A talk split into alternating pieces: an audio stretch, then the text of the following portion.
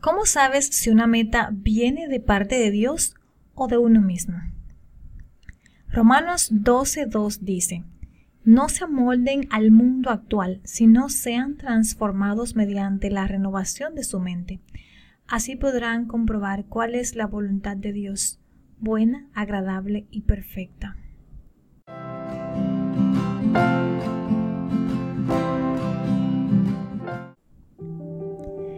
¿Estás empezando a verlo? Sin objetivos, podrías pasear sin rumbo en la vida. Las metas dirigidas por Dios son buenas, pero ¿cómo sabes si están dirigidas por Dios y no por ti misma? ¿Cómo puedes ver la diferencia? ¿Tienes miedo de elegir los objetivos equivocados? ¿Sabes lo maravilloso de Dios? Muchas cosas, pero a saber, Él quiere hacer esta vida junto a ti. Cuando te sientas perdida en tus objetivos y propósitos o al elegir entre un camino u otro, Él quiere que le pidas ayuda y a Él le encanta darla.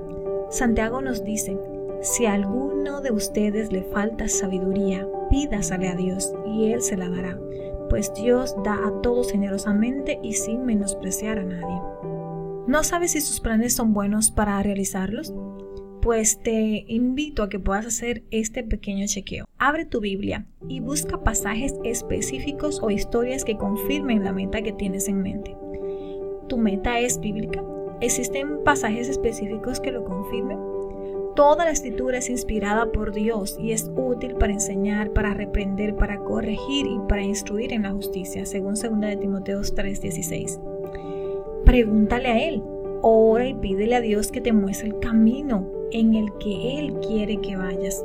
Dice el Señor, yo te instruiré, yo te mostraré el camino que debes seguir, yo te daré consejos y velaré por ti. Salmos 32.8. Pregúntale también a tus amigos confiables o mentores que amen a Dios por guía. Proverbios 15.22 dice, cuando falta el consejo fracasan los planes, cuando abunda el consejo prosperan. Recuerda, no hay una fórmula mágica única para descubrir metas, excepto Dios mismo.